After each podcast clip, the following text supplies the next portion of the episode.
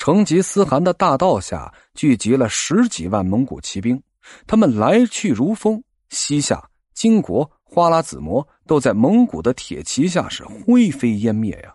随后几十年，蒙古铁骑攻灭数十国，版图扩张到三千万平方公里，最远处冰封直抵维也纳的城下。蒙古帝国东西长一万六千里，海滨东方。早已跃上枝头，西方边境才正值烈日当空。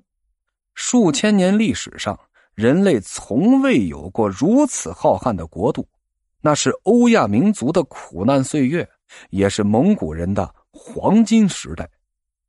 成吉思汗及其子孙的时代，成为蒙古人心目中不可磨灭的烙印，也是一座高大雄伟的丰碑。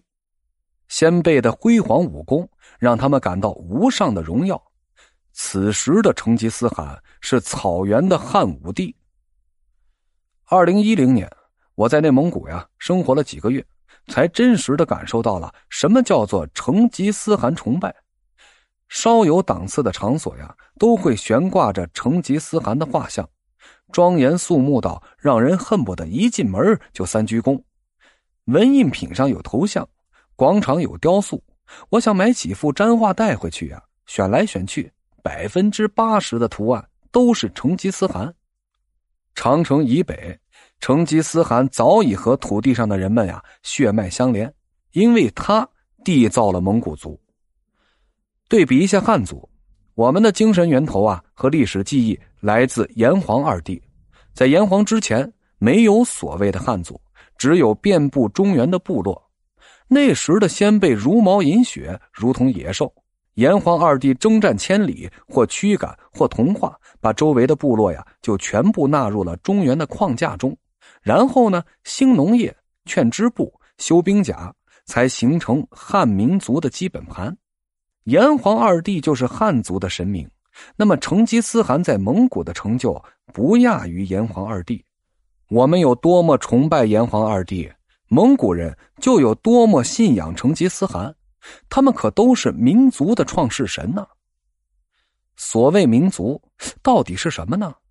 血统、种族、姓氏，或者是地域？没错，这些呀都可以成为民族的标志，但这绝对不是根本。以血统、种族区分的，只能成为部落。高大的门槛横亘在那儿，把门里门外。分成泾渭分明的世界，也把想容纳进来的潜在人口排除在外。这样的部落发展，它终究是有限的。真正构建民族内核的是精神图腾和共同记忆。